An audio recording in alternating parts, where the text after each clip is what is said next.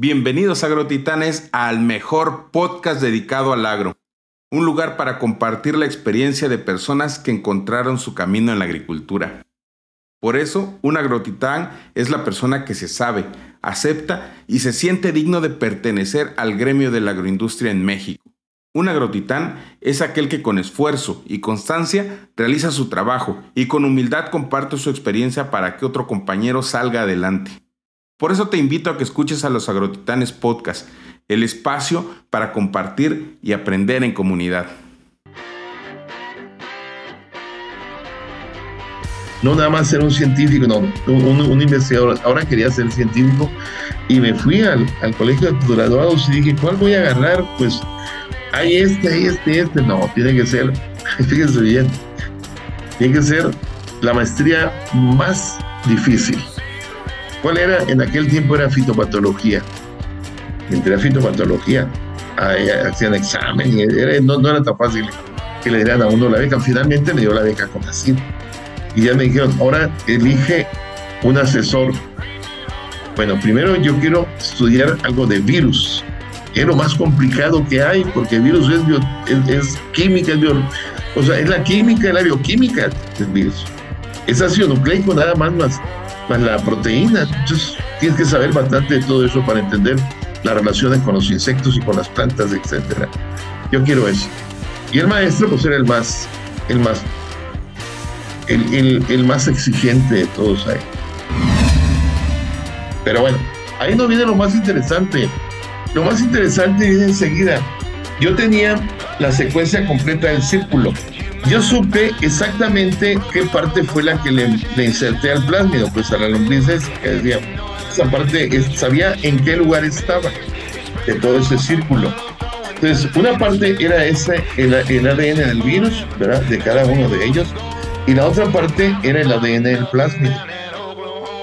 Yo lo metí con la pistola, como les dije, vinieron los síntomas, volví a sacar el DNA, oiganme, y entonces encuentro de que el círculo estaba ininterrumpido, ininterrumpido, estaba completo todo. Y dije, bueno, la pregunta es, ¿y quién demonios hizo para que se desprendiera este fragmento de aquí? Exactamente, tenía que desprender exactamente eso, se ligara, igual el otro, luego se juntaran y luego infectaran a la planta si yo lo metía uno por diferente lugar, eran, eventos diferentes.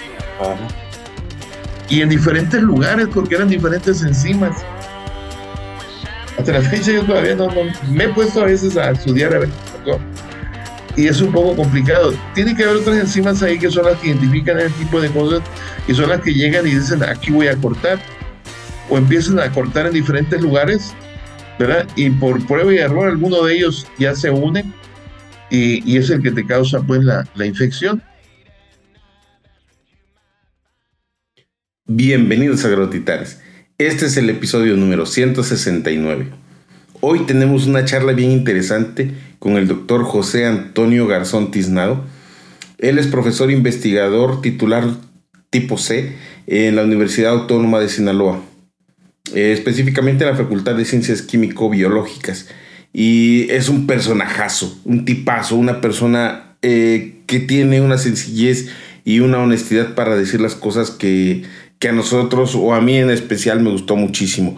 Y quiero agradecer también a, al Comité Estatal de Sanidad Vegetal en Sinaloa, que gracias a ellos pude conocerlos. Muchas gracias, les enviamos un saludo muy fuerte, un abrazo también muy fuerte y reconocerles el trabajo que hacen. Me tocó estar en el seminario eh, que se celebró en Mazatlán el, mes pasado. Estuvo genial, estuvo, para mí que no soy agrónomo, me, me gustó muchísimo, estuvo muy dinámico. Muchas gracias por ese trabajo. Quiero agradecerles toda la participación que han tenido en el podcast. Gracias por eso, gracias por los likes, por las, por las recomendaciones. Gracias por estar al, pendiente de, los episodios y compartirlos. Nos ayuda muchísimo eso para, para poder crecer el proyecto. Gracias. Y bueno, ¿qué les puedo decir del doctor? Que, que, lo que vamos a aprender o lo que vamos a escuchar de él en, en, el episodio es histórico, es conmemorable, es, es aplaudible. Vamos a escuchar a una persona tan resiliente y tan trabajadora y con ese gusto con el que comparte la información que genera. Muchas gracias, doctor. Le enviamos un, un, un saludo y un abrazo también al doctor por allá. No les quiero quitar más tiempo. Pásenla bonito, disfruten el podcast. Bienvenidos a Agrotitanes.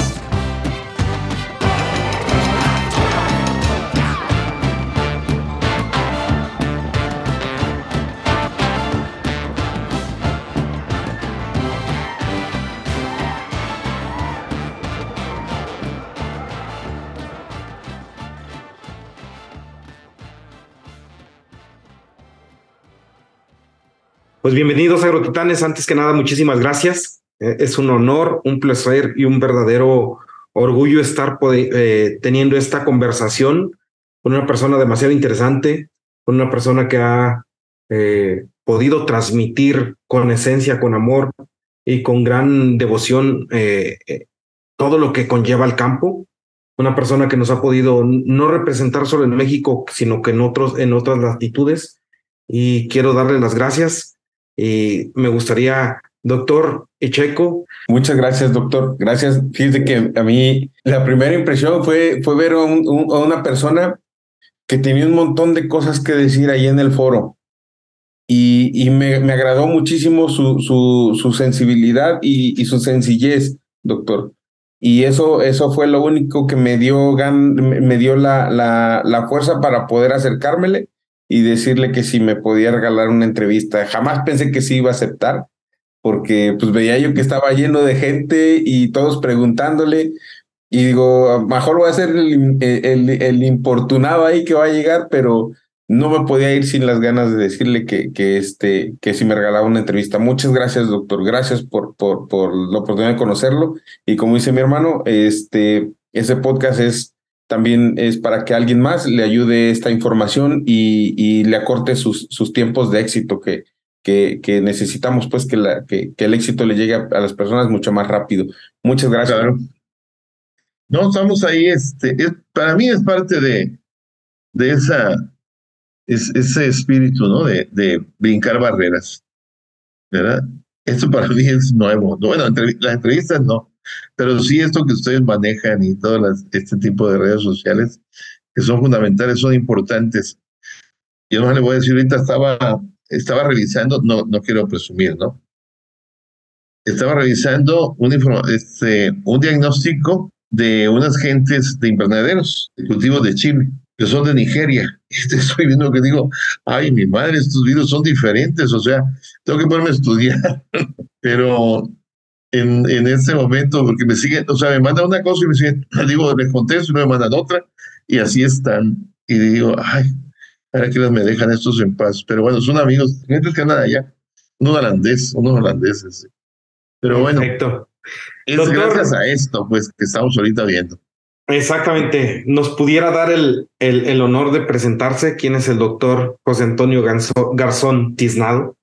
Bueno, Siempre inicio diciendo que yo soy de Concordia, Sinaloa, una persona de, de, un pueblo, de una ciudad, le dicen ciudad también, y la primaria pues la hice en un pueblo. No hay luz ni agua, es un mineral.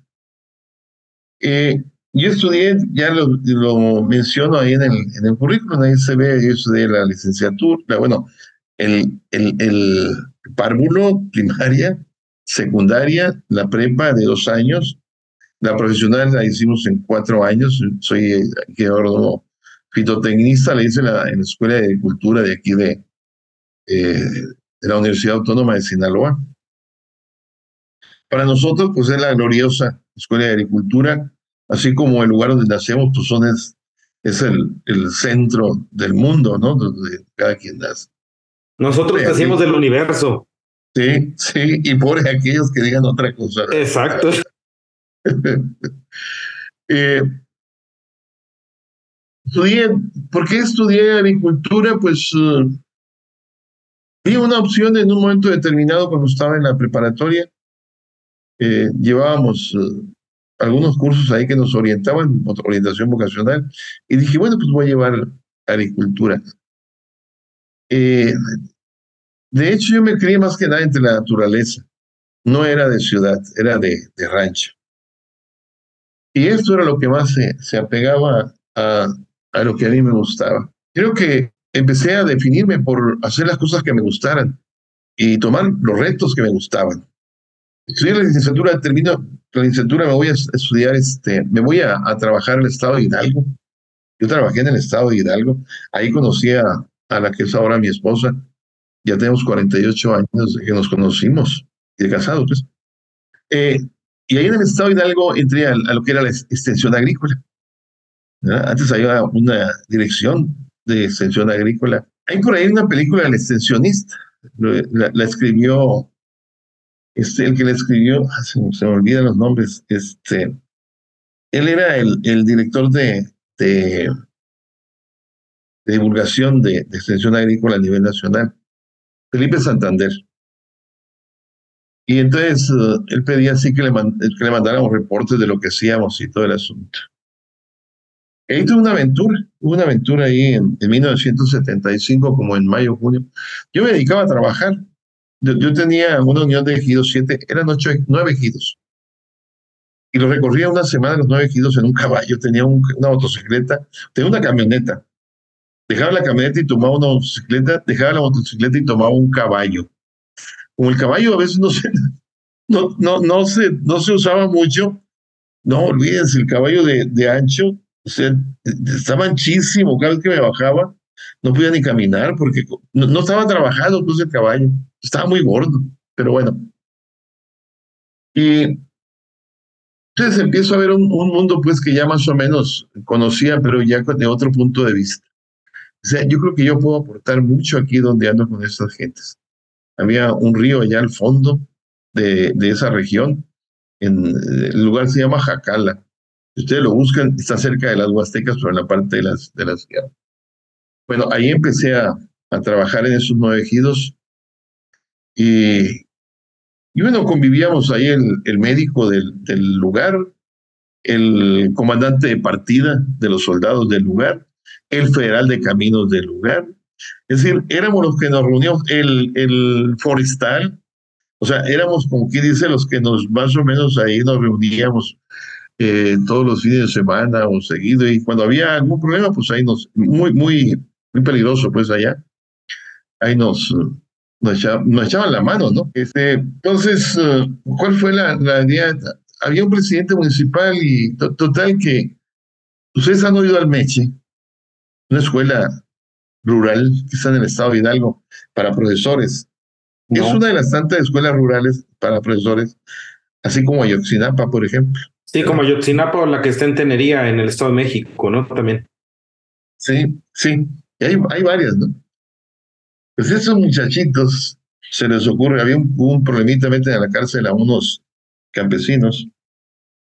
Y en lo que me doy cuenta, ya tenía todo el mundo reunido, toda la gente que yo tenía organizado para trabajar, ya los tenían reunidos en un lugar que se llama Utupí. Y ahí, dije yo, ya, ya, no pude hacer nada. Yo llevaba una camioneta, la camioneta se me llenó de gente. ¿Y ahora qué, qué quieren? No, es que vamos a ir a, la, a Jacala a sacar de la cárcel a los compañeros. Dije, ay, mi madre, así de por sí. Yo vengo de Sinaloa, donde en aquel tiempo, pues éramos muy criticados por, por nuestras uh, inclinaciones, pues, este, eh, a veces revolucionarias y todo lo que ustedes quieran, ¿no? soñaba muchas cosas que ahorita sigo manteniendo, de todos modos, gran parte de eso, ¿no? Y ahí llevo la camioneta, tomamos la presidencia municipal, sacamos los presos. Y dije, ya cuando termina todo eso, dije, ¿qué ando haciendo yo aquí en esto? Pues tuve que después salir huyendo de ahí, huyendo un tiempo. Finalmente el gobernador salió en la época de Echeverría, el gobernador salió Toniel Miranda, y entonces ahí me perdonaron todo. tuve que regresar, pero fue una aventura ahí que me pasé y me dijeron, ya no te metas en esos problemas. Digo, pero ¿cómo no voy a meter yo soy extensionista? Entonces, pues uh, sí, efectivamente los extensionistas eh, teníamos todos esos riesgos y en la película se menciona parte de, de lo que era la vida, pues, de nosotros. Hubo compañeros que sí, este, no la libraron, ¿verdad? Y lo mataron, sencillamente, ¿no? Pero bueno, el complejo México, o el, complejo, o bueno, la vida social que formó el México que actualmente vivimos, ¿no? Al final de cuentas es, es, una, es un matiz de la historia que ah, para muchos es desconocido, pero para México, para, para nuestra historia son los cimientos de, una sociedad eh, tan compleja, diversa y culturalmente hablando eh, complejísimo que es nuestro México. Me, vino a la, a la, memoria el libro del Diosero, no sé si lo, si lo, si lo llegó a leer, donde habla de esas, de esas historias que son de los pueblos indígenas o de los pueblos eh, que estaban fuera de las ciudades y que tenían un misticismo entre la ciencia, entre, entre el chamán, entre el, el campo y y, la falta de dinero, ¿no? Porque siempre se ha, se ha, se ha convivido en ese, en ese matiz eh, el México rural, ¿no? Así es. Sí, el, dinero era muy escaso, pero los recursos naturales eran muy, muy grandes, ¿no? Entonces, eh, había que comer siempre, era la ventaja. Fíjese que algo que, que noto en su, en su perspectiva o, la realidad que nos, que nos brinda o nos otorga este doctor es eh, tomar el, toro por los cuernos. Esa es, es su matiz de esa vida revolucionaria o de esa vida o, de esa de esa época donde eh, no sé cómo expresarlo, pero es, es esa época que hizo el cambio, esa época que no solo vio por el, por el día a día, sino que realmente cimentó eh, nuestra realidad. Y, me gustaría entender, eh, porque es, es, una parte que a mí me gusta, yo soy el, la oveja negra de la familia, entonces tengo esas características. Eh, y, siempre me gusta compartir que a mí me gusta, no sé, a, leer a Pablo Neruda o, o escuchar a Silvio Rodríguez o, o, un Facundo Cabral o algo que me, que me mueva mis ideales como persona, lo que siento, y, me gustaría entender cómo se vivía en, esa época o con qué alimentaban esta parte de una conciencia social que transformara el México o la realidad que se tenía. Mira, uno tenía que, que en ese tiempo tenía que avanzar. Leíamos un poco sobre la revolución rusa, por ejemplo, la revolución soviética, ¿no?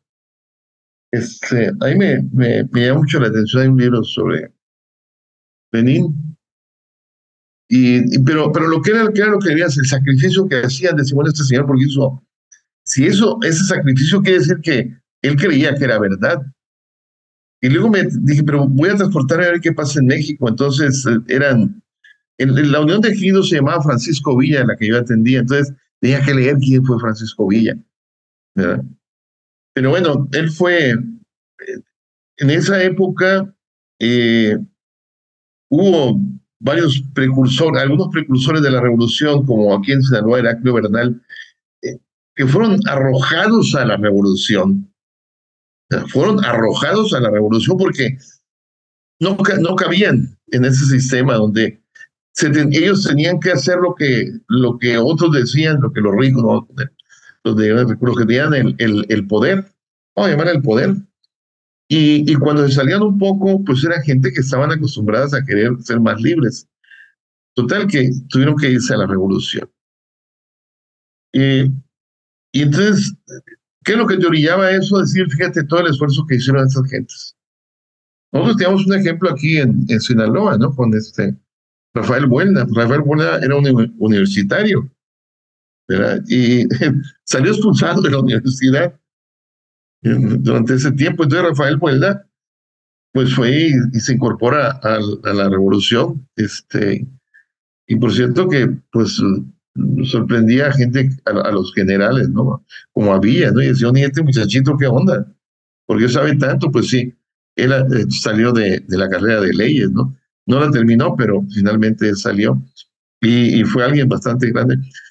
Pues dices, ah, caray, pues nosotros también podemos ser así. ¿verdad? Entonces, y están viendo por, por esas injusticias que hay. Me dijo, una vez una anécdota, rápido se les voy a contar, uno de los, de los soldados tuvo un problema con su esposa, su, problema tuvo, su, su esposa tuvo un problema. Eso llegan los médicos de ahí de Jacala y me dicen, ingeniero, el, tú tienes un carro, yo tenía entonces un Volkswagen azul, nuevecito.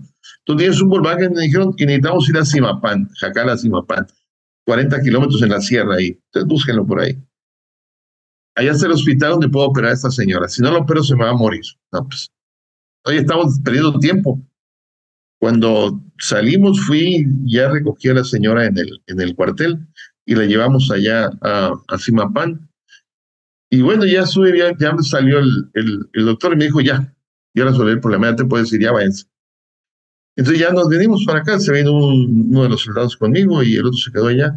En la mañana llega el soldado y me dijo, le voy a limpiar el carro. Le dije, ¿qué le vas a limpiar el carro? Cuando veo, no lo voy a platicar aquí, pero una cosa, imagínense que se le cayeron los hígados a la señora y a la sangre. Se la coagulada. Bueno, eso trajo como consecuencia entonces un, una, una situación, un agradecimiento por parte, me acuerdo se pidió Soriano, el, comandante de la partida, y me dijo, pide lo que quieras. No, hombre, ¿cómo te va a pedir lo que quieras? De Oaxaca era. Y le dije, ¿sabes qué? No quiero ver a los judiciales aquí. Porque cada vez que vienen los judiciales, este, hay problemas muy fuertes en las familias. Les uh, golpean a las señoras, a los señores, y les quitan el dinero. O sea, había cosas este, irracionales, ¿no? Ellos debían de guardar el orden, en lugar de guardar el orden, este, llegaban a, a, desajustar el orden, podríamos decir.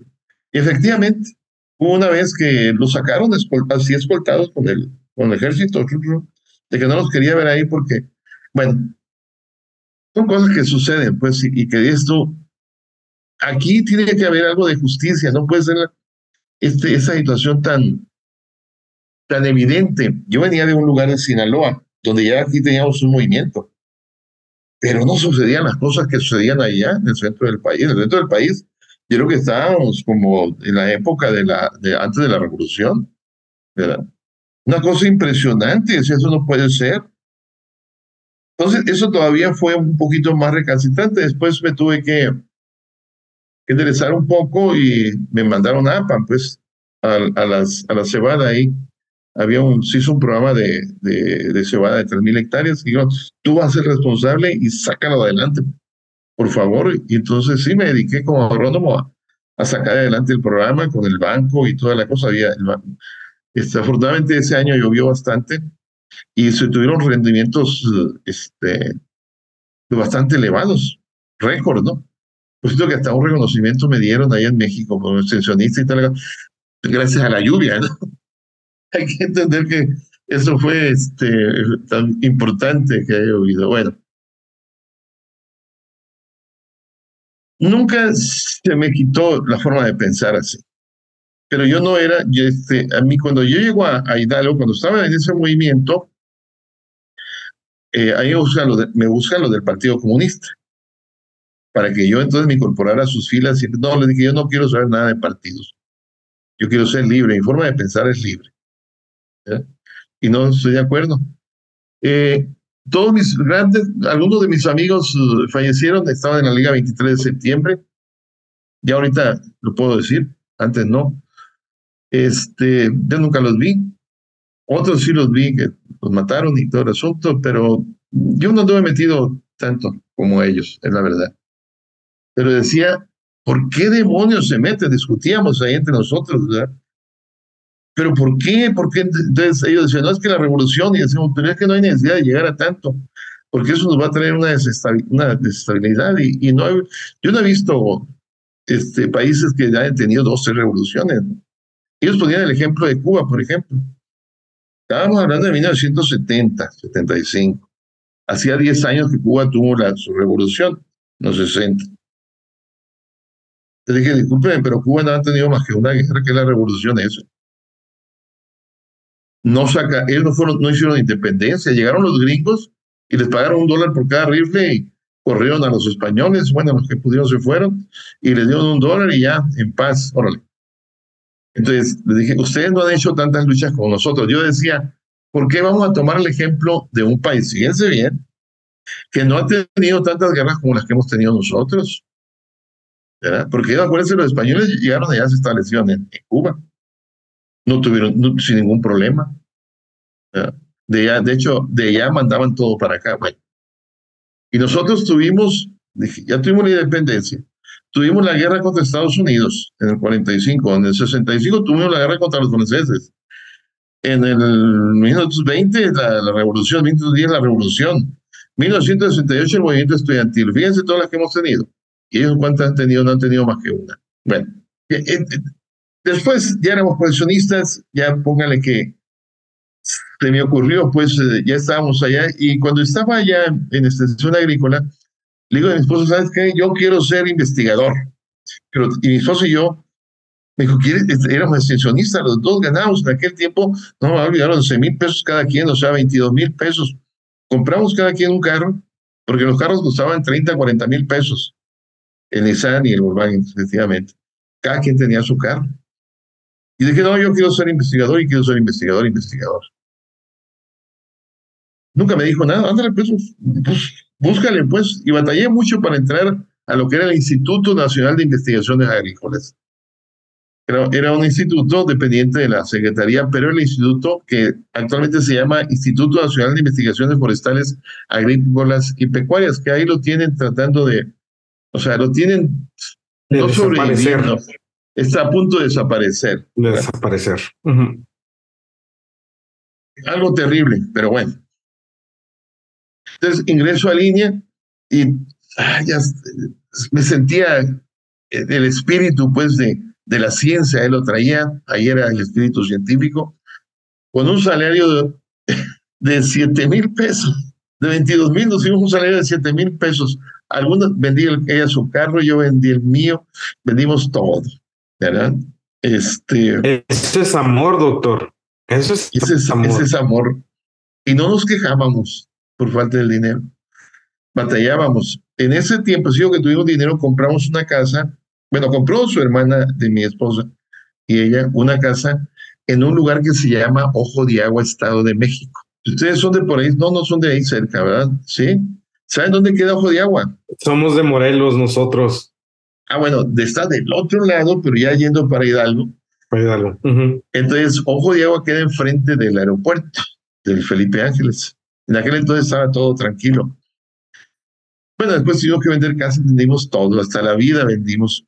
Y ya de ahí fue cuando me, me pasaron a, me fui a Puebla, estuve en Puebla también, en la línea allá, en, en, en línea, sí. Este, mi esposo y yo trabajamos todavía. Y ya después dije, bueno, tengo que hacer una maestría. ¿Por qué? Porque ya mis conocimientos, o sea, ya era rutinario, pues, lo que estaba haciendo y dije, tengo que avanzar más. Y ahí fue donde ya yo traía el espíritu ya de la investigación muy fuerte, de, de la ciencia ya. No nada más ser un científico, no, un, un, investigador. Ahora quería ser científico y me fui al, al colegio de graduados y dije, ¿cuál voy a agarrar? Pues hay este, hay este, este. No, tiene que ser, fíjense bien, tiene que ser la maestría más difícil. ¿Cuál era? En aquel tiempo era fitopatología. Y entre fitopatología, hacían examen y no, era tan fácil que le dieran a uno la beca. Finalmente me dio la beca con ACID. Y ya me dijeron, ahora elige un asesor. Bueno, primero yo quiero estudiar algo de virus es lo más complicado que hay, porque virus es, es, química, es o sea, es la química, es la bioquímica del virus. Es ácido nucleico nada más, más, más la proteína. Entonces, tienes que saber bastante de todo eso para entender las relaciones con los insectos y con las plantas, etcétera. Yo quiero eso. Y el maestro, pues era el más, el más, el, el, el más exigente de todos ahí. El doctor Jorge Galindo Alonso. En paz descanse. Era familiar de Ernesto Alonso, era primo hermano, que sí, por eso se Alonso. Ahí fui a caer también. Es decir, era buscarme eh, siempre la vida más compleja, ¿no? Decía, ¿qué voy a hacer aquí? Me acuerdo que el primer semestre decía, ay Dios mío de mi alma, tenía que van a correr. ¿Por qué? Porque era muy difícil, era muy duro. El maestro, el doctor, ese asesor, era algo terrible. Pero logré sobrepasar todo eso. Y eso, de, de alguna manera, te va sentando, fíjate. O sea, si eres muy, muy, muy atrabancado, muy unas, eso te va sentando, porque las derrotas que sufres ahí, ¿verdad? Porque son, la vida es una guerra continua y las derrotas lo que te hacen es que te sientan y te ponen a pensar. Y en esa ponerte a pensar, te das cuenta de que puedes salir adelante.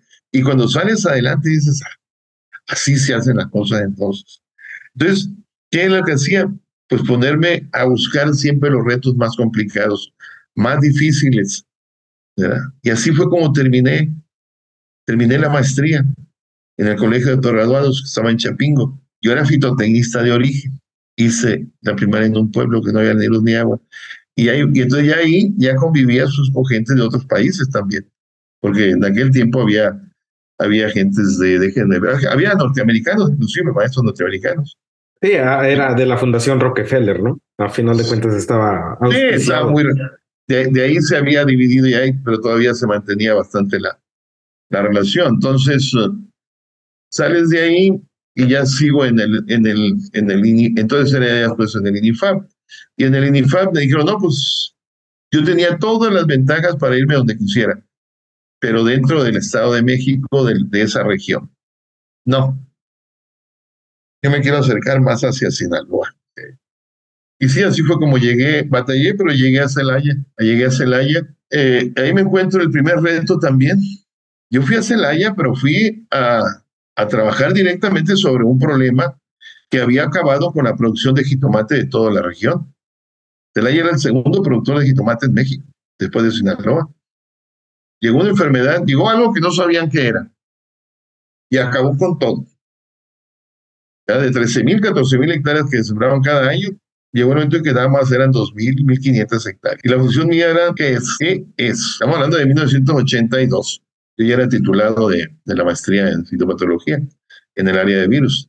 Todavía no existía la biotecnología, la biología molecular como tal. Eran los esquemas clásicos entonces me tocó a mí empezar con los, el primer esquema más avanzado que pude estudiar es una técnica que había para identificar virus, pero tenía un nombre, ELISA, le voy a decir así nada más, y la utilizábamos, pero muy rústica, de otra manera, y esa ya era más, más avanzada. Eso fue lo que, lo que logré ahí, ¿no? Es, estudiar y aprender esas técnicas, las más avanzadas, que ahora pues son rutinarias, ¿no? Ya las hace ya están hechas inclusive para, para técnicos, para productores, para...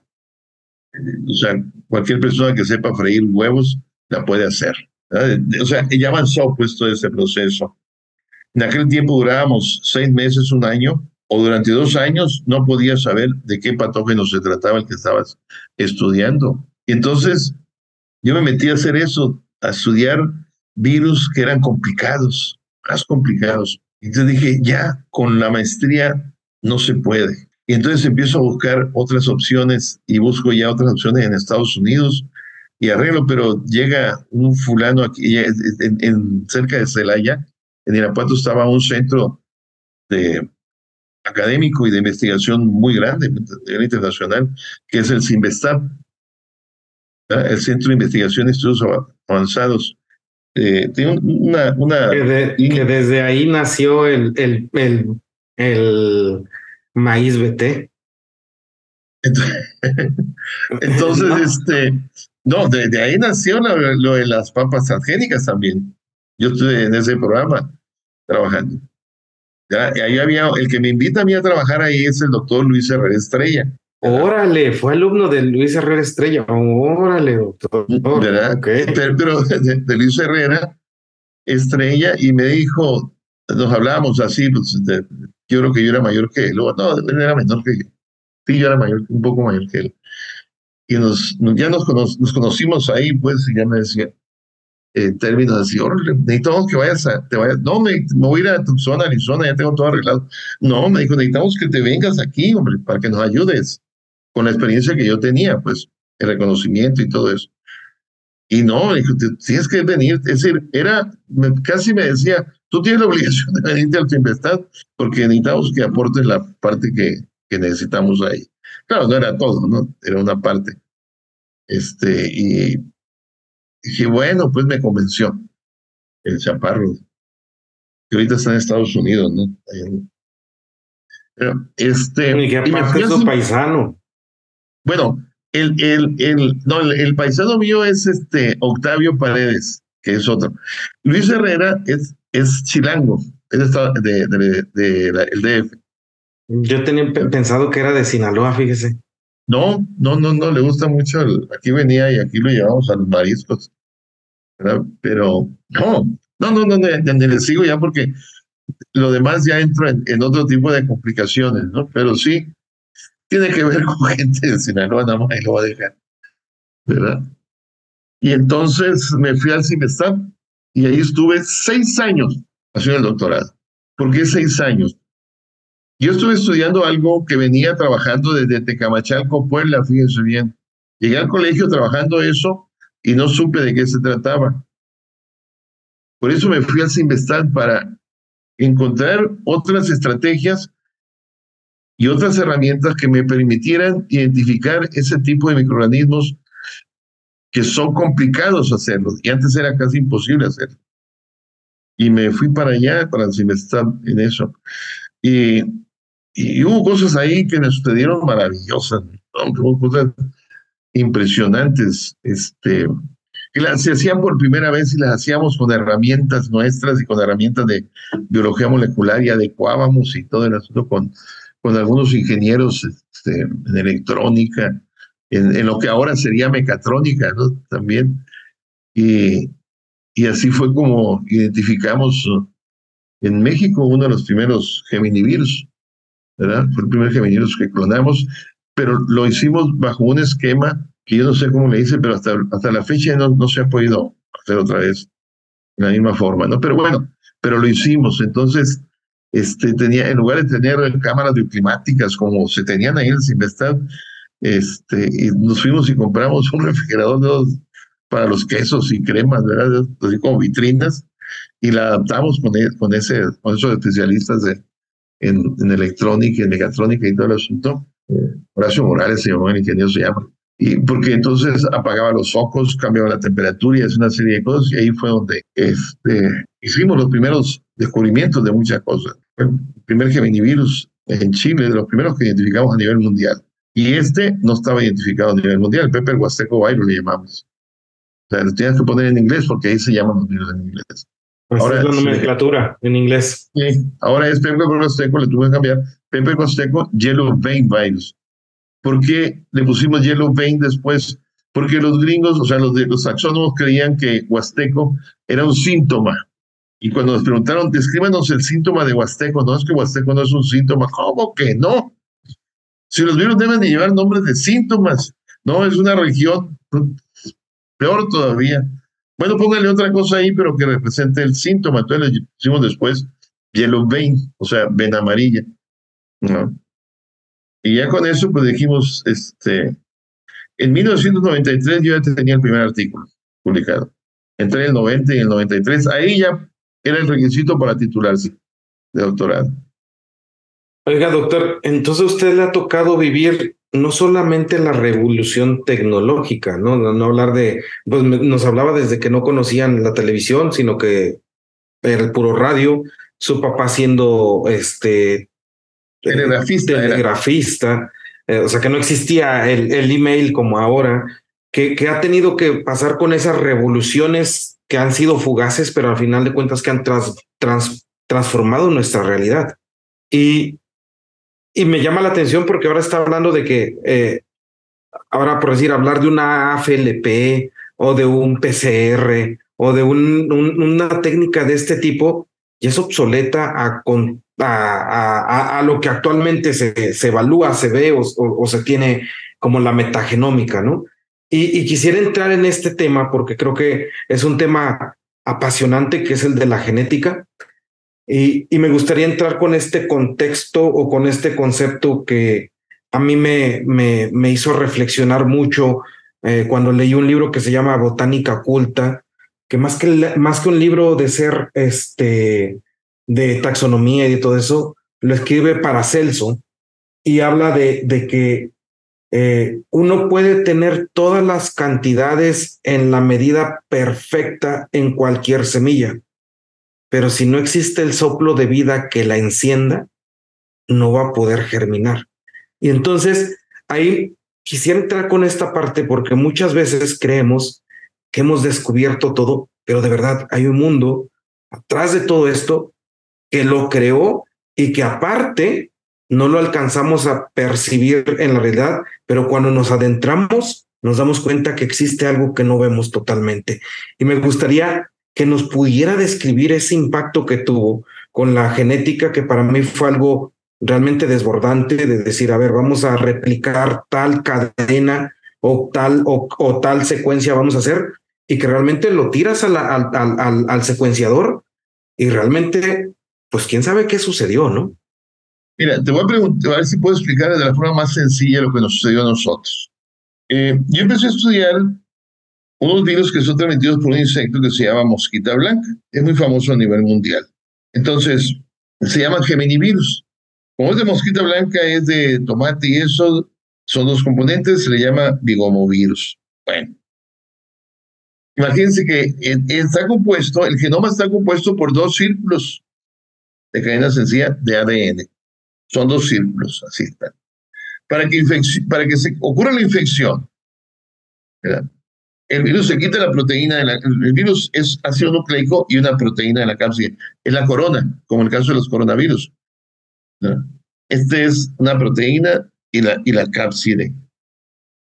La corona, vamos a poner que es el análogo de la corona.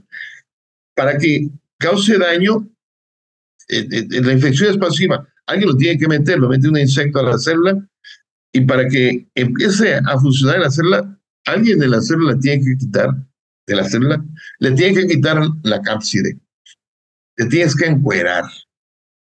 Alguien te tiene que encuerar para que empiece ya a funcionar. Y son dos círculos. Y ya los dos juntos, los dos círculos se juntan como si fuera Adán y Eva, se juntan y empieza todo el proceso de replicación y empiezan a hacer eh, la progenie, ellos se van al núcleo, ahí es donde hacen todo ese proceso, se los llevan al núcleo y ya fuera, cuando salen, ya empiezan a través de los genes a otra vez a, a encapsilarse. Bueno, ese fenómeno tiene que suceder. Imagínate, hay unas enzimas también que tienen la capacidad de esos círculos cortarlos, pero cortan cuando son de doble cadena nada más. Y el virus es de cadena sencilla. Ay, mi madre, ¿cómo le hago?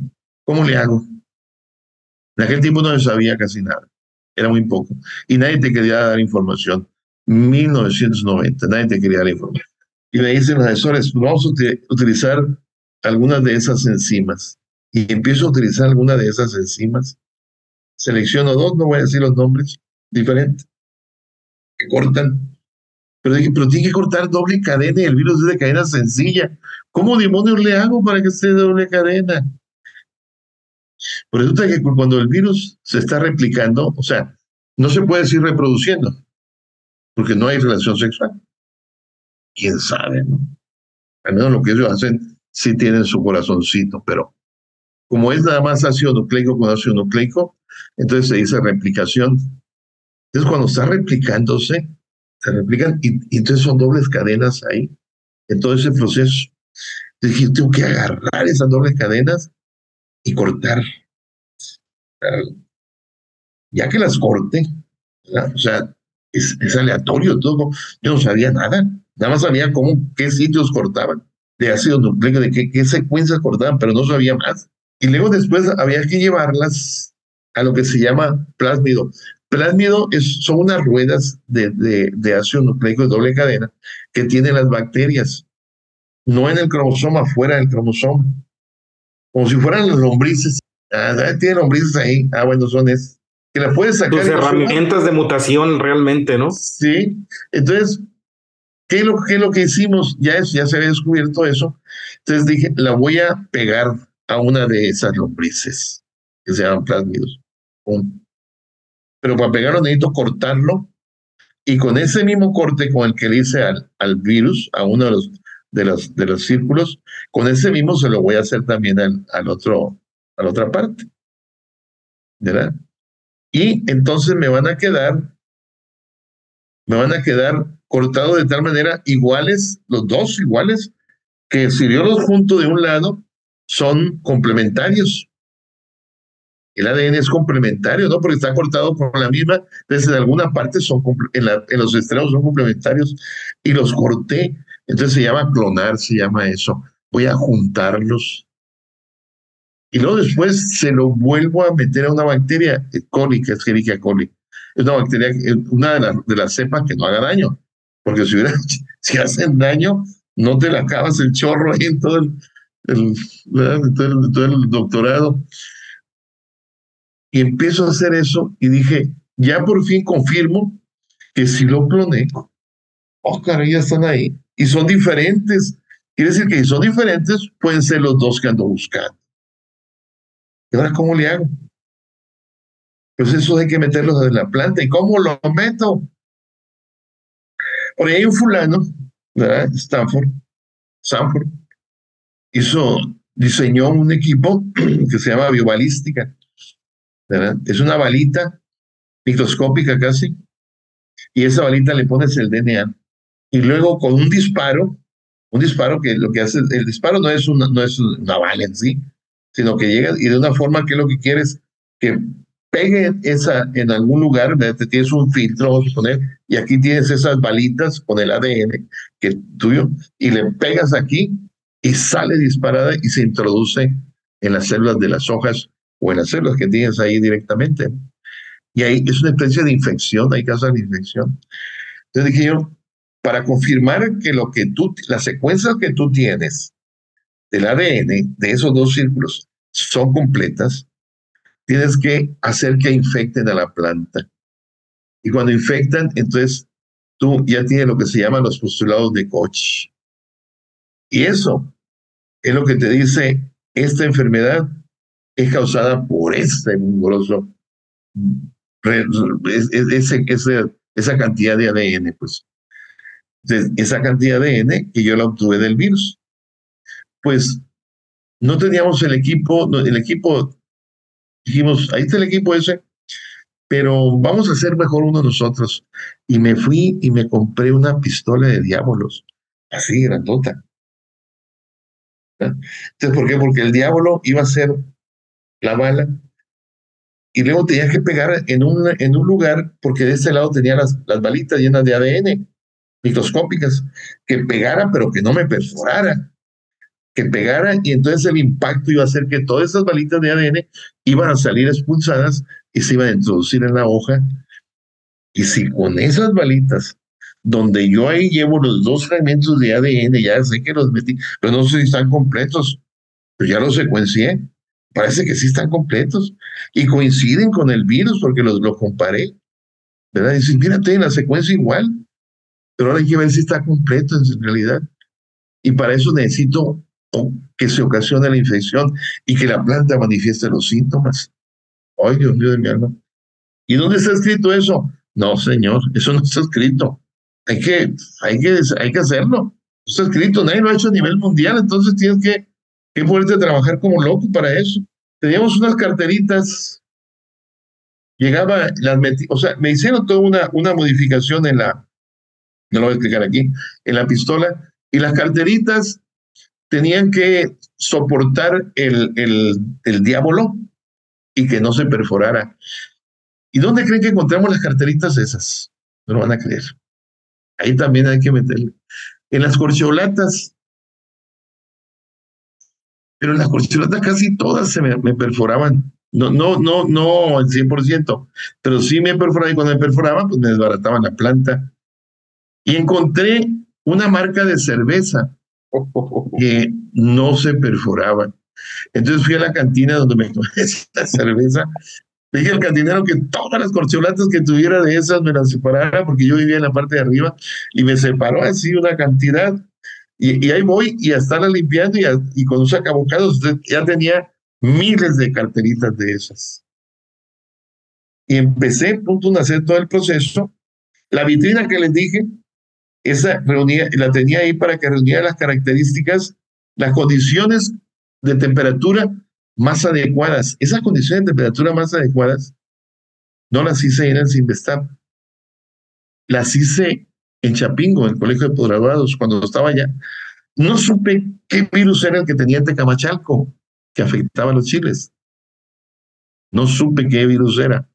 Pero lo que sí pude fue encontrar la forma más eficiente de estudiar el virus, de manejarlo. Y con esa forma eficiente, esa me la llevé entonces a la temperatura. Ya puse la temperatura, puse las plantas que había bombardeado. ¿Qué creen? A los cuatro días estaban aquellos síntomas preciosos. Es una locura.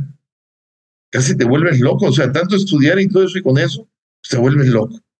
Ah, estás viendo el resultado de tu trabajo y... Salíamos, nos divertíamos también en el doctorado, ¿eh? Es lo que le iba a comentar, que, que, con la expresión que nos des es, es, un, es un impulso de diversión, no es tanto de ciencia, es, tan, es un impulso de, de, diversión y, de apasionamiento de lo que está haciendo. Claro, estaba esperando algo y dices, me iba y me, me acostaba y decía, soñaba que resultaba. Pero claro, para eso hubo una gran cantidad de experimentos, no que fue lo único. Ese fue el que finalmente funcionó. Entonces, pero teníamos, por ejemplo, yo, llega un momento en que te enajenas tanto que yo decía, el ADN está vivo, tiene cerebro. Yo tengo que yo extraía el ADN de una planta enferma y empezaba a estudiar, a hacer todo lo que tenía que hacer, o todo este proceso, y yo trabajaba hasta en, las madrugadas. después me iba al Simestab, no les voy a decir cómo llegaba, pero llegaba al Simestab a las 2, 3 de la mañana, porque no quería que pasara más tiempo el, el DNA en el, en el refrigerador para seguir estudiando. Porque yo decía que se me echaba a perder. este tiene, tiene cerebro, este cabrón. Y, y, yo tenía, ahora lo sabemos. los dos círculos, uno tenía una característica y otro tenía otra decía, vean, no es lo mismo, vean cómo uno se comporta diferente al otro. Se multiplica más rápido que el otro. No, no, no, estos están vivos, pero bueno, ahí no viene lo más interesante. Lo más interesante viene enseguida. Yo tenía la secuencia completa del círculo. Yo supe exactamente qué parte fue la que le, le inserté al plásmido, pues a la lombriz esa, que decía, esa parte, sabía en qué lugar estaba de todo ese círculo. Entonces, una parte era ese, el, ADN del virus, ¿verdad? De cada uno de ellos, y la otra parte era el ADN del plásmido. Yo lo metí con la pistola, como les dije, vinieron los síntomas, volví a sacar el DNA, oíganme, y entonces encuentro de que el círculo estaba ininterrumpido, ininterrumpido, estaba completo todo.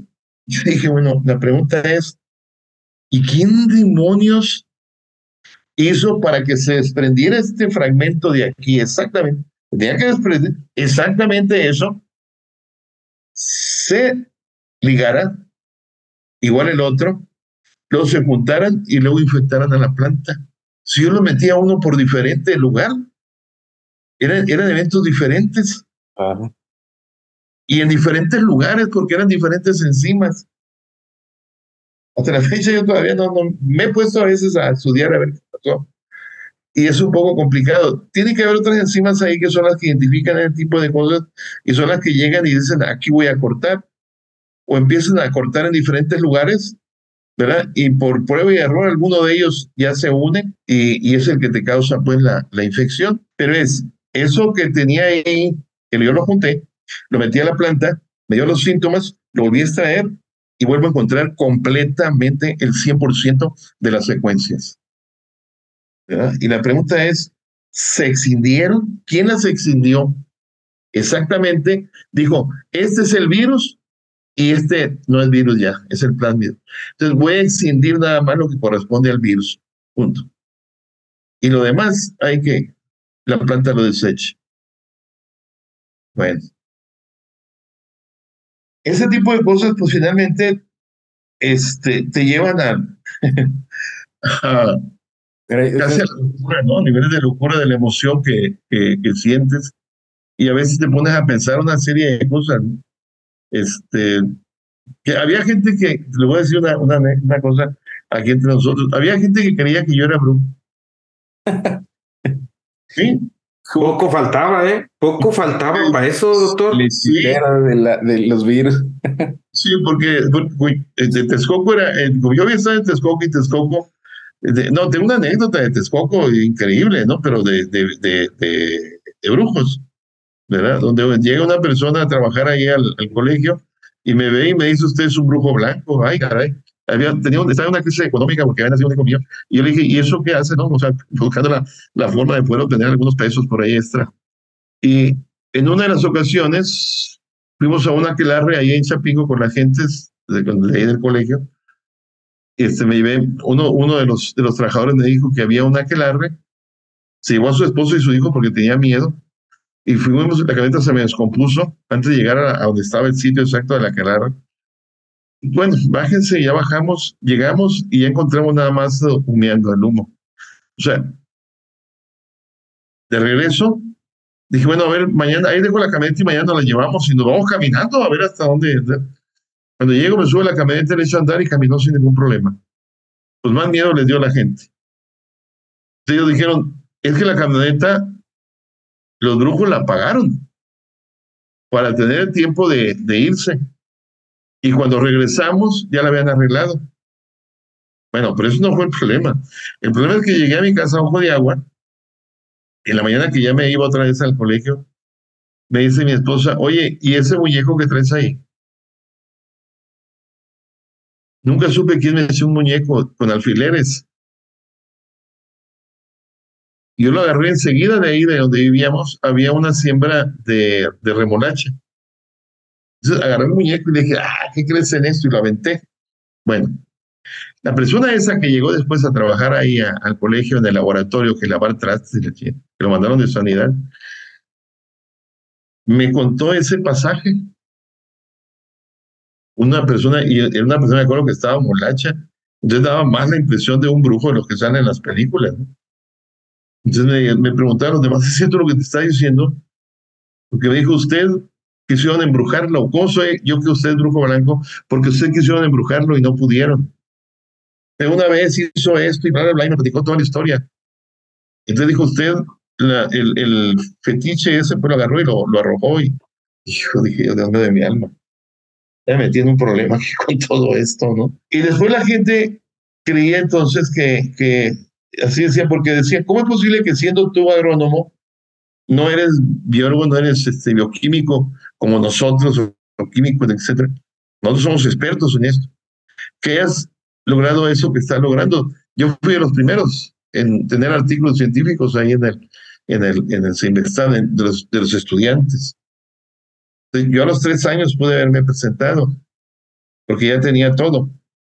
Era el primer artículo y toda la cosa, pero le dije a, a mi gente, a mis asesores, pues ya como ustedes sabrán, yo no entiendo nada de biología molecular todavía yo necesito un tiempo para empezar a llevar otra vez. Es decir, ya hice esto, ya tengo tiempo para seguir y llevar, sí, y seguir publicando y publicando, pero ya hasta que ya entendí todo mejor. Fueron seis años de estar estudiando. qué interesante y, qué sabroso. Hay, cosas ahí. No, no, no, no, yo les platico. Hubo gente que, que tenía problemas, pues, ahí en el investando. Pero que eso no, bueno, sí lo dije, y les decía, préstenme una, una suéter cada quien y yo se los voy a dar. Y ya me, los suéteres me los prestaron. Yo fui y los regalé, sinceramente, a, a, a gente de, de campo ahí que tenían, gente pues que necesitaba eso. Se los regalé. Y dijeron ellos que habían resuelto el problema ya, familiar. Y dije, bueno, qué bueno, nunca supieron qué pasó con sus su suéter, pero yo no hice nada. Yo no sabía hacer nada. Yo no sabía, es decir, Posiblemente tenía razón en la otra persona que dijo que yo era un brujo blanco, ¿no? Pero me dijo, tienes que ir a Chan, yo te voy a llevar con un brujo para que te enseñe. Yo nada más podía, este, no podía hacer males, podía quitar males, según lo que me dijo. Claro. Pero lo que yo le estoy diciendo, hay testigos, ¿eh? no crean que yo soy los... No, no, hay testigos ahí en el colegio. Estaba Miguel, uno de ellos. Y me decía, oye, víbora, así me decía, oye, víbora, entonces ahora hasta rojo eres, ¿por qué no vas para allá? Vamos. No, dije, no me quiero meter en esta cosa. Bueno. Oiga, doctor, y todo desde esas, desde esas preguntas bien curiosas de niño, ¿no? Que decía, soñando, soñando, y llegó a ese lugar a hacer este, este resultado, a tener esos resultados, ¿no? Sí, sí, todo lo he hecho, sí, pero no es un soñar en el, en, este, inconscientemente, sino es un soñar despierto, ¿no? de que te despiertas y empiezas a decir que pasará esto y esto y esto y esto. Entonces empiezas, usted empieza a estructurar el otro país, el país que le estaban diciendo, pero los habitantes, y usted estaba imaginando que los barcos, que como lo, narraba, ¿no? O sea, le dicen la geografía, le dicen el mapa, pero yo estoy pensando en todos los que viven en ese lugar, cuáles, qué, qué plantas hay, cómo, o sea, de ver, ¿no? esa, esa, esa, esa energía o que, que, que creaba cosas ahí en, en la imaginación, ¿no? Así es. Y bueno, esas cosas la resuelto. O sea, la mayoría de mis éxitos se ha resuelto así, soñando, pero estudiando mucho. Hay que tener conocimientos, hay que, o sea, hay que ir integrando las cosas, hay que saberlas integrar para poder diseñar. Si no sabes integrar, no vas a poder diseñar. Y lo, lo que te lleva a hacer todo esto es el diseño de lo que tú, de lo que tú hagas, sobre el problema que quieres resolver. Si no tienes diseño, al azar no saben las cosas. Como dicen que imaginar, más que nada, ¿no? Es imaginar, es, es. el, el, el, crear el conocimiento eh, en, en algo que no está transformado y llevarlo a transformar en la realidad, ¿no? Así es. En realidad es imaginar, como tú dices, ¿no? No es soñar. Es este, imaginar y te estás imaginando. Doctor, híjole, creo que vamos a ponerle una pausa porque podemos seguir hablando muchísimo, pero sí me gustaría tocar temas muy, muy, muy, muy, muy, muy actuales y muy contractuales. Eh, nos ha hablado de toda la, la, el ímpetu, la imaginación y toda la bondad que le ha dado la vida, la naturaleza, el espíritu, el crecer, el, el, el, el formarse para poder tener estos logros que los disfruta como niño, no los disfruta como si fuera algo de que yo soy acá Juan Camaney y por lo tanto esto, ¿no? Creo que lo ha disfrutado con una, con una enorme humildad y con una enorme sencillez. Y actualmente cuando mi hermano me platica de lo que expuso en, el, en, el, en el este congreso, del manejo del virus rugoso, que es como meterse a esa, a esa presa que nos decía, como meterse a esa, a esa olla de muchas corrientes, porque al final de cuentas te va a llevar y te va a retar a, generar conocimiento de mucho esfuerzo. Y, y, la técnica que maneja actualmente es fascinante. Y, quisiera ver, o, más que nada, quisiera que nos explicara realmente en qué consiste esta técnica que desarrolló o que está implementando para el control del virus rugoso. Mira,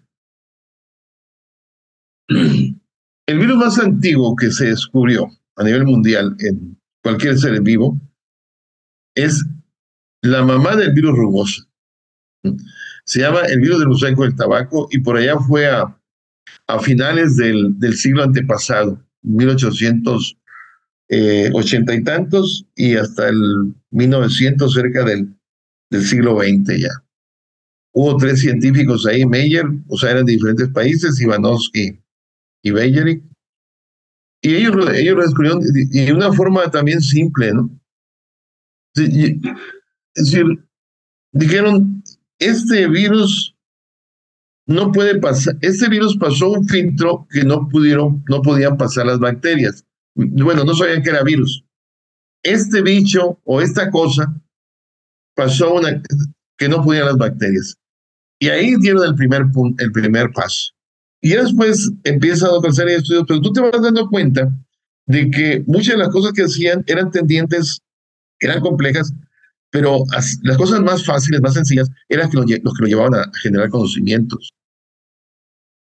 Entonces yo entendí y decía, la, la ciencia la definición de la ciencia es como la definición de la recta. ¿Saben ustedes cuál es la definición, la definición de la recta? La definición de la recta es la distancia más corta entre dos puntos. Y la ciencia es la distancia más corta entre la pregunta y el conocimiento. O sea, no debe ser tan complicado. Yo no me estoy comparando con Einstein, pero eran de las gentes que nos enseñaron a pensar así. Esas gentes se dedicaban a estar pensando, pensando, pensando y estar describiendo lo que pensaban. Y buscaban gente que supiera integrar los elementos, pero Einstein contrataba físicos, ¿no? De acuerdo a lo que está escrito, a lo que él escribió y lo que él dijo. ¿Para qué? Para poder integrar, bueno. Entonces dijimos nosotros, ¿cómo le podemos hacer para, ya estaba la resistencia genética, este virus ya nunca fue un problema. Después de los años 70, 70, 80, vamos a poner, se genera la resistencia genética y ya el virus deja de ser problema porque ya genéticamente, por genética clásica, no por genética este, molecular, por genética clásica se resolvió el problema. Y de repente se rompe esto y es un caos a nivel mundial. Ese caos vino, empezó desde 2014 en el 2018 ya lo teníamos aquí en México, o sea, casi venían siguiéndose el coronavirus y este virus, que son muy parecidos, ¿eh? Desde el punto de vista molecular son muy parecidos. Es ARN y no tienen vector, o sea, insecto vector. Se transmiten fácilmente de, de, un, de una persona a otra y el otro de una planta a otra. Entonces, uh, tienes que buscar, bueno, empecé a buscar toda la información que había en el virus, en la, en la mamá, y en el, la mamá, y en el papá. Este, ya, ya la gente, los, e, ese virus eh, tiene su, su origen en, en Israel. Y, y los uh, países, gente de ahí, de los países árabes, de los que están cerca, este, se olvida el país. Ellos fueron los que lo secuenciaron y ellos fueron los que dieron la voz de alarma, ¿no?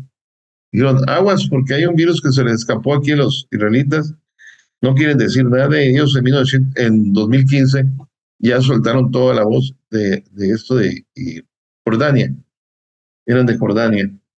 Y, y, bueno, ya lo identificaron, entonces yo me puse a leer, a estudiar lo que era el virus, que fue lo primero que había estudiado cuando llegué a la maestría, o sea que ya me sabía todo, casi sobre el virus.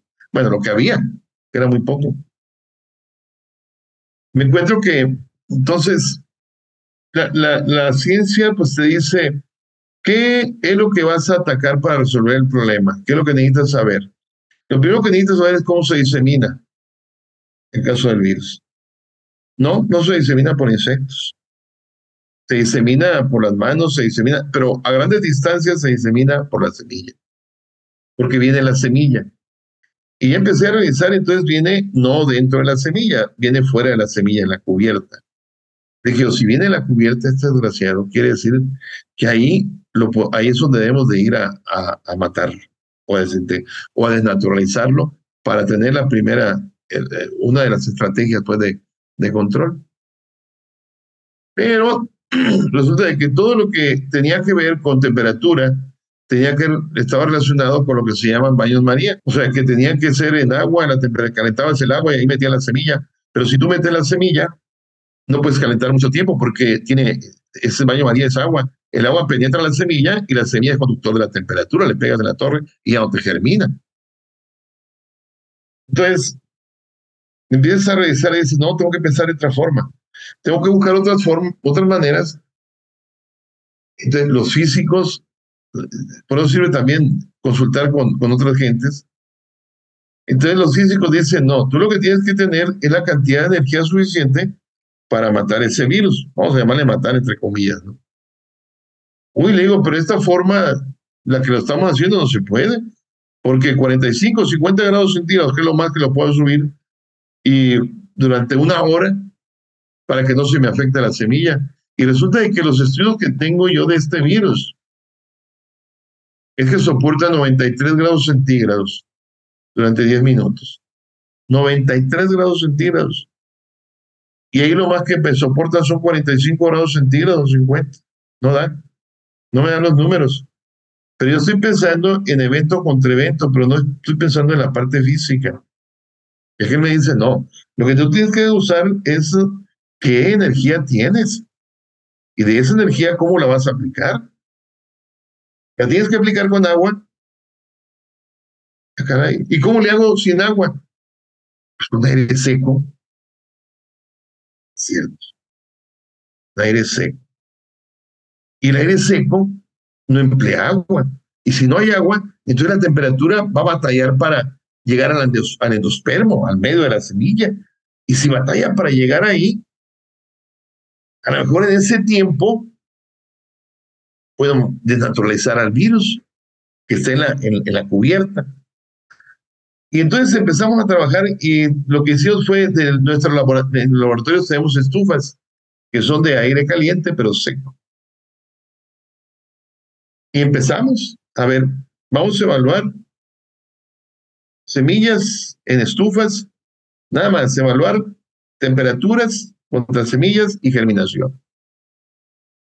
Entonces encontramos que durante 30, 48 horas, por ejemplo, semillas que se exponían a 70 grados centígrados germinaban perfectamente bien y un poco más.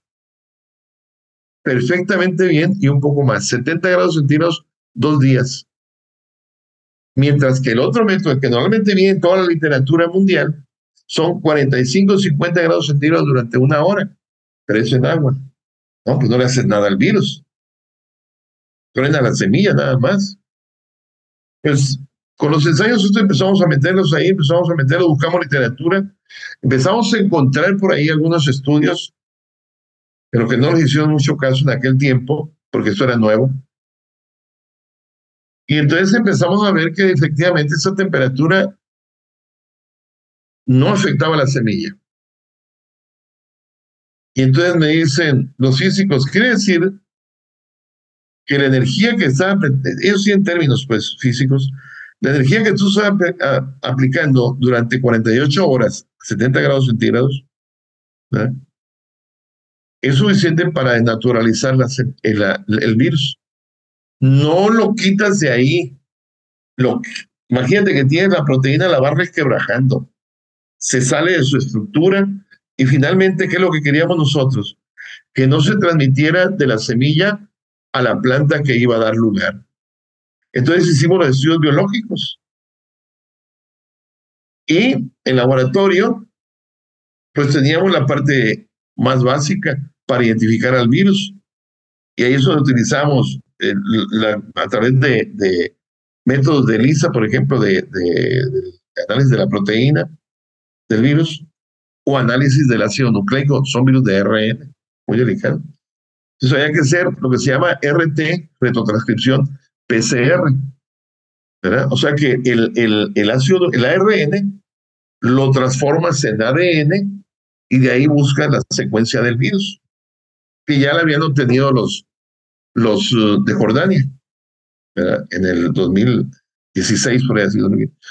Entonces todo fue rápido, vamos a hacer esto, vamos a hacer el otro, y los invernaderos fuimos. Y eso me servía para ir viendo dónde va el virus. Si está el virus, sí, sí está. ¿Está infectivo? Pues lo inoculamos, sí, sí está infectivo. Y así nos íbamos. Siguiendo, siguiendo, siguiendo el paso, este, hasta que encontramos la temperatura donde el virus ya no era infectivo. Lo detectas porque ahí está. O sea, detecta la proteína porque ahí está, pero está desnaturalizada. ¿Cómo sabes que está desnaturalizada? Porque el virus ya no se transmite a las plantas. Y es un método sencillo. Hay que inocularlo nada más. Y la diseminación del virus es facilísima. O sea, utilizamos las mismas virtudes del virus para poderlo estudiar. Nada más que una bronca. Que nosotros, el coronavirus, el, este, el, el, rugoso, no se inactiva durante, a los 10 minutos con, con 93 grados centígrados, como estaba en la literatura. Empezamos a estudiarlo, esa parte, y llegamos hasta 98 grados centígrados. O sea que todavía soporta más altas temperaturas. Entonces, dijimos, vamos a, a, liberar la primera parte donde yo digo, si yo le aplico esta cantidad de temperatura al virus, esta cantidad de energía, calculamos más o menos son, según ahorita llevamos como 4.1 kilojoules, pero bueno, son kilojoules. Eso lo tengo con 70 grados centígrados a 38 horas y no se afecta la germinación. Al contrario, se favorece la germinación.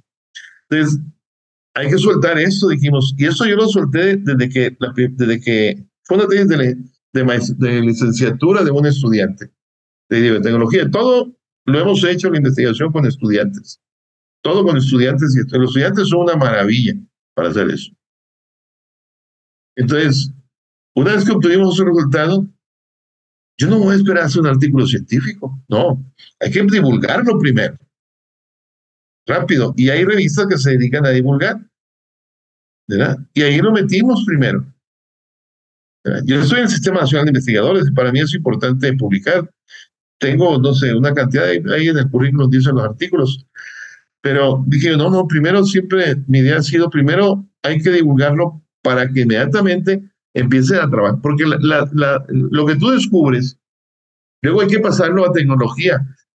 Y para que funcione, esa tecnología se tiene que madurar todavía.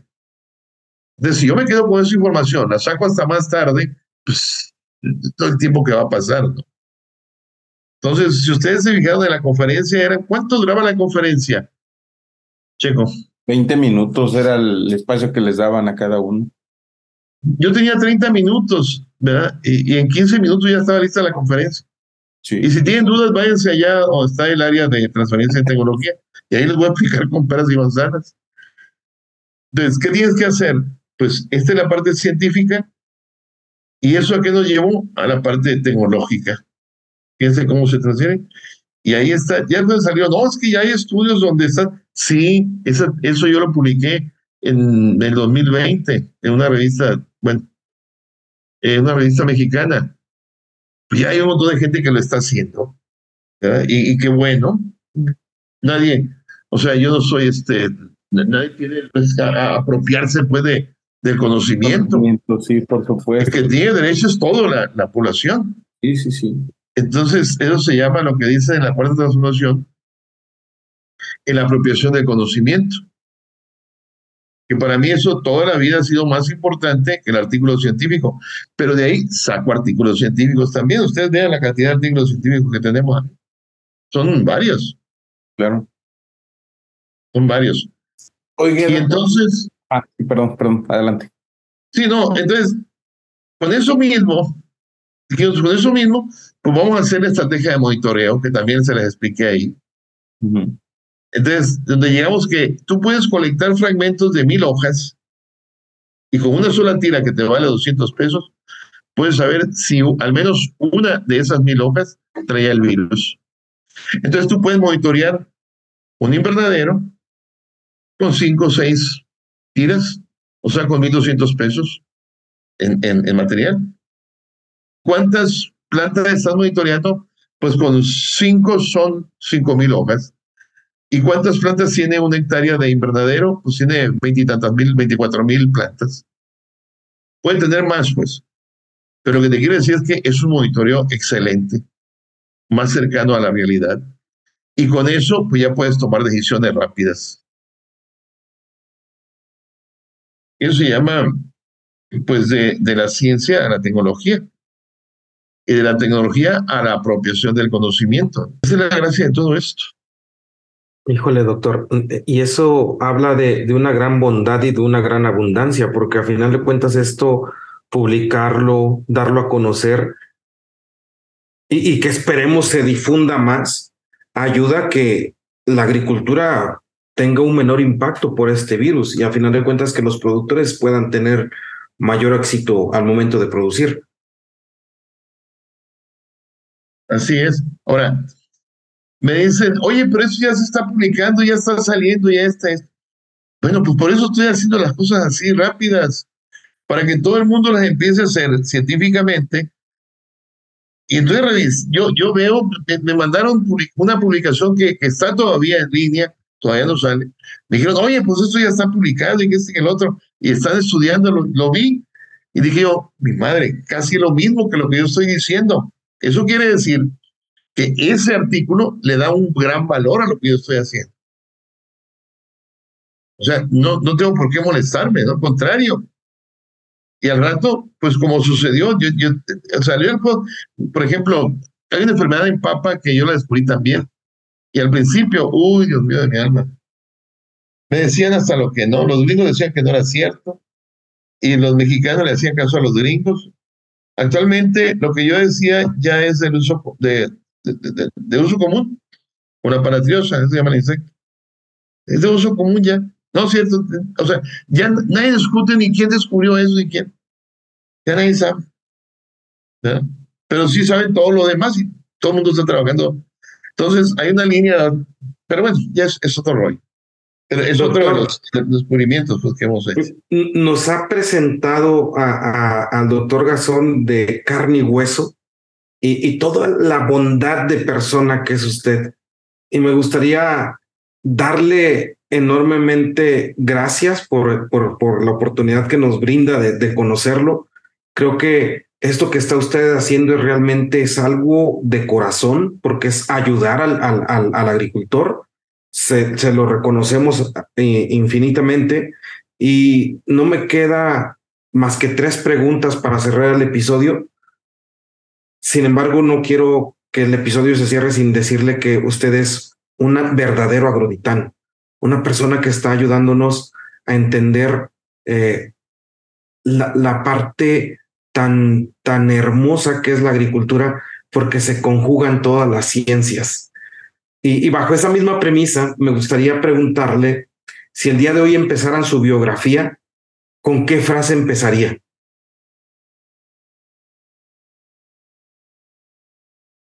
Miren, hay, una frase que eh, la inteligencia se va generando. La inteligencia se genera y se genera con trabajo, con disciplina, con honestidad. Es importante porque si revisan mis calificaciones, que es un indicador que tomamos a veces, van a decir, ¿y este de dónde salió científico? Si en la primaria no tuvo buena calificación, ni en la secundaria, ni en la prepa siquiera. ¿De dónde? Bueno, para mí eso ha sido fundamental. La inteligencia se genera.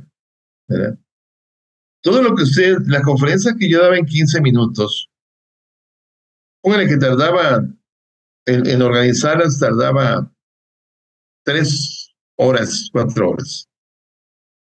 Le, dediqué dos conferencias, tres, cuatro a cada una. ¿Saben cuántas veces repetí lo que iba a decir? Ninguna. Ninguna. Porque si la repito me voy a enfadar. Mm. Entonces, ¿y entonces cómo le hace si usted no está inteligente? Bueno, o sea, tengo ya todo lo que he hecho, lo que he generado en mi cerebro es, la capacidad de retención de todo lo que estoy haciendo. Estoy acomodando, acomodando, y mi estructura mental se, se basa en eso. Cuando voy a hablar, la, la transparencia nada más me sirve para ver qué es lo que sigue. Pero les voy a decir una cosa aquí en secreto. Yo he dado conferencias con transparencias que no tienen nada que ver con lo que voy a decir porque se me olvidó el USB donde estaba la conferencia que iba a dar. Pero el cerebro traigo todo lo que iba a decir y traigo toda la secuencia. ¿verdad? Pero la otra cosa que quiero, quiero que, que entiendan, yo soy una persona perfecta, ¿no? O sea, a mí no me van a tomar como alguien que... Yo tengo 48 años con mi esposa, pero porque me ha aguantado. Ella me ha soportado, ¿no? Este, tengo muchos, muchos este, He cometido muchos errores, eh, tengo defectos, ¿verdad? Que los trato de, cada vez trato de, de, minimizarlos por lo menos, pero a veces los expreso, ¿verdad? Como cualquier ser humano, yo soy como cualquier ser humano.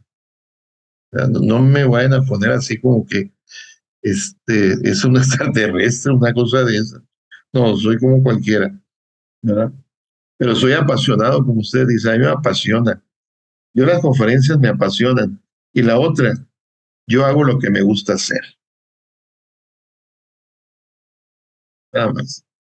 Híjole, doctor, eh, otra pregunta que, que, no quisiera irme sin, sin, sin tener eh, esta eh, estas palabras suyas es, ¿qué les puede transmitir o qué es, qué, palabras podemos transmitir de, su, de, su, de, su, de sus pensamientos, de su obra, de su corazón, para los alumnos que tiene actualmente en la UAS o para todo aquel alumno que está estudiando en la agricultura, en la agronomía, o todos aquellos que estamos dentro de la agroindustria. Todo lo que ustedes puedan ver en esta vida nos va a llevar en un futuro a poder aspirar a más cosas. Lo que no puedan ver o lo que no quieran ver, eso los va a mantener ahí en, un ostracismo terrible. Pero eso no lo he dicho yo, lo ha dicho una gran cantidad de, de filósofos. Yo no soy filósofo. Pero eso quiere decir que vean, vean las cosas. Leer es ver. Ir de viaje es ver. Conocer otras personas es ver.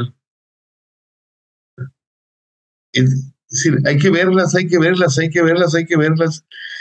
Y eso nos va a permitir después tener la capacidad de integrar, de integrar, de integrar, de integrar lo que estamos aprendiendo para resolver problemas, porque la, función de nosotros y de todos, no nada más mía, también la de ustedes, es resolver problemas.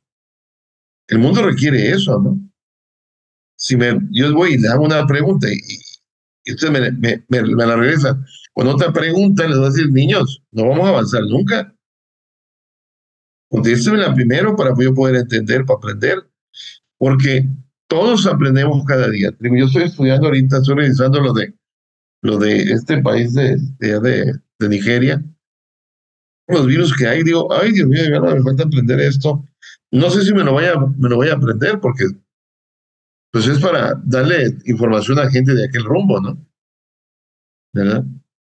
Pero, pero si, si él, el, el que está en contacto conmigo, le digo yo, mándame esto y él me lo manda, mándame el otro y él me lo manda, pero me lo manda y, le digo, espérate, si quieres, date un día en mandármelo. Porque ¿cuánto tiempo estamos? Si anda en el invernadero, pues tú toma la foto y ya me lo está enviando. Es decir, esa es la ventaja de ahorita, ¿no?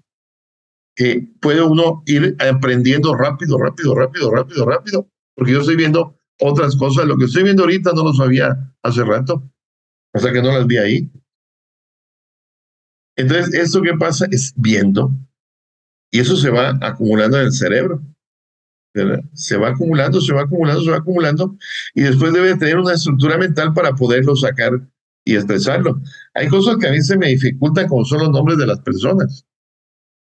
Yo he leído libros, si me preguntas por los autores, no, no, espérate, no me preguntes autores, porque los nombres no me los sé. Te puedo decir lo que dice el libro y toda la cosa. El día de autores ya no.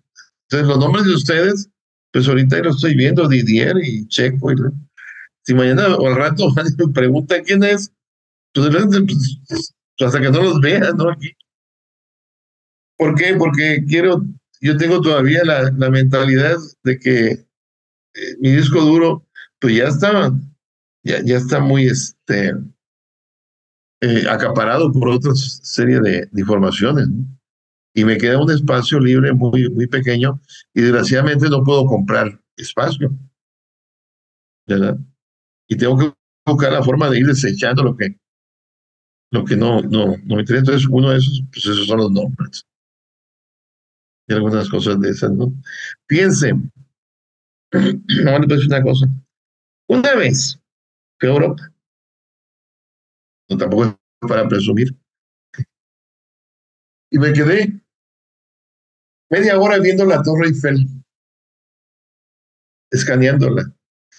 Me decía mi señora y me dijo, oye, ¿qué ahí te vas a quedar? Sí, vaya usted a hacer lo que quiera, dentro de media hora regresan. y luego el, el, London Bridge, o sea, el, el, puente ese de Londres, pues que está en Londres. Otra media hora. Y así me la pasé. Porque no me dieron, o sea, bueno, así me la pasé. Todo lo traigo aquí. Y ellos me dicen a veces, oye, ¿a poco vimos eso? Sí. Ah, que ustedes como andaban viendo otras cosas, veían ropa, veían esto y veían eso, ustedes tenían, y, y yo no, yo decía, yo tengo que ver, tengo que ver, y el cerebro lo está captando y lo está metiendo, y mientras más lo veas, y ahí lo como hasta que ya hace una pelotita y dice aquí lo guardo. Pero me acuerdo de la Torre Eiffel bastante bien, de cuando iba en el barco y lo veía de este lado y lo veía del otro lado. O sea, de una serie de cosas, ¿no? ¿Por qué? Porque aprendes que así es como vas almacenando las cosas y después las ves.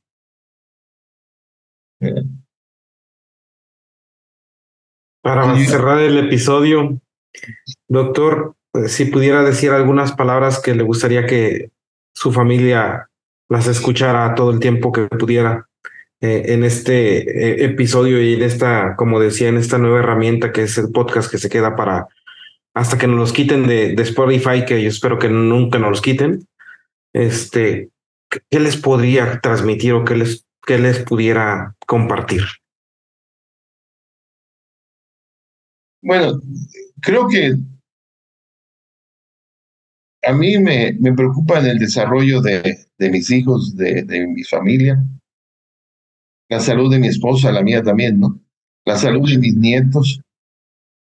Este, pero lo que les puedo decir es que los momentos más importantes de mi vida los paso cuando estamos juntos. Eh, los hijos, yo tuve que participar en la educación participar en, en, crearlos, en desarrollarlos. Y les digo a mis hijos, discúlpenme, pero yo batallé, yo para eso empleé el tiempo y, me sacrifiqué. Los nietos, entonces son para disfrutarlos. Me van a disculpar si los he hecho perder, pero la labor de educarlos es de ustedes. La labor de disfrutarlos es de nosotros. Y créanme, que para mí es una gran satisfacción también ayudar a los nietos.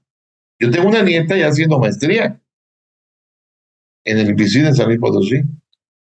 Y tengo otros nietos en primaria. ¿verdad? Todos son diferentes, todos son diferentes. Pero este, con ellos es con los que disfruto. Mi vida está ya en esta parte que es la, la parte ya terminal. ¿Cuántos años van a ser? ¿Quién sabe? porque luego dice uno terminal y, y, ahí te vas quedando y te vas quedando y, y ya después ya no, no, no, no, no. Pero esta parte es para ellos. ¿verdad? Claro que estoy en la universidad y estoy haciendo un esfuerzo. ¿Por qué? Porque estoy desarrollando gran parte de lo que yo sé. Ahora se me hace más fácil resolver problemas. Es increíble. Me puedo mover menos, eso no importa. Lo que importa es que donde esté es más fácil resolver problemas. ¿verdad? Y la otra, entonces, con mis hijos, es todo. Mi esposa, con mis nietos, mis hermanos, con mis padres, ya no tengo padres, ¿no? Se murieron. Bueno, en su tiempo lo disfruté. Yo estaba en yo tuve que regresar a Sinaloa para que los últimos años de su vida yo poder también disfrutar y no decir, se murieron y yo pues andaba lejos, ¿no? Vine para acá. Y los alcancé a disfrutar bastante, ¿verdad? Porque viví un poco con ellos. Diez años viví nada más. Pero así se hacen las vidas de todos modos. O sea que no es ningún argumento, les digo, ese hecho de que no, que mis padres que no me entendían, que yo no viví con mis pequeños. No, no, no, no. A mí no salen con esos pensamientos. Yo estoy para mis hijos, el tiempo que estoy con ellos, para ellos, es para ellos y para mis nietos, para mi esposa. Y si tengo un poquito de dinero, también es para todos ellos. Aquí nosotros somos comunistas, pero entre la familia. ahí sí, bueno, ahí sí repartimos y tratamos, y yo trato de que todos sean iguales. Díganme, ¿qué más comunismo necesito?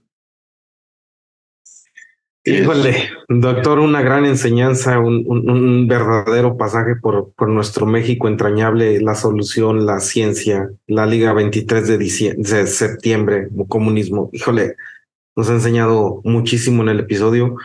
nos hemos quedado cortos con el tiempo. Esperemos próximamente poderlo ir a visitar y echarnos una cheve ahí en Sinaloa con usted, doctor. Y, y pues encantado de la vida de, de poder tener contacto y, y, y, muchísimas bendiciones. Y esperemos que nos dé Dios tiempo de, de seguirlo valorando y sobre todo de, de, de seguir aportando con, junto con usted en, en, este campo que amamos nosotros. ¿no? Por mi parte sería todo. Me quedo muy vibrante en, la, en, en, en el episodio porque me da esa, esa gran eh, ovación interna de decir, híjole, hay personas, seguimos pensando en ayudar en, y en amar lo que hacemos. Pues gracias a ustedes porque eso fue otro, otro paso que di en mi vida. ¿verdad? Este, espero disfrutar después. Créanme que ayer que me aventé el rollo con esta niña que lo hice por, por luego me puse a oírlo todavía. Y, y, hasta, me, hasta yo me emocioné de lo que había dicho. Qué buena onda. Checo, ya, doctor, queremos ser respetuosos dije, con su tiempo. Dije que, que este, este episodio no lo íbamos a pasar de lujo se lo venía diciendo a mi hermano desde que lo conocí, doctor, en el, en el seminario. Qué bueno. Muchas gracias. Qué chulada de persona es usted. En serio, muchas gracias, doctor. Gracias por la oportunidad de conocerlo. Gracias porque me dijo que sí. Gracias, gracias por este episodio. Muchas gracias, doctor. No, pues suerte a ustedes y todo el éxito para ustedes, porque pues de ahí depende también todo lo que uno haya aportado, ¿no? Lo que haya aportado. No se nos olvide, tiene una responsabilidad también ustedes. Por supuesto. Sí, muchísimas gracias.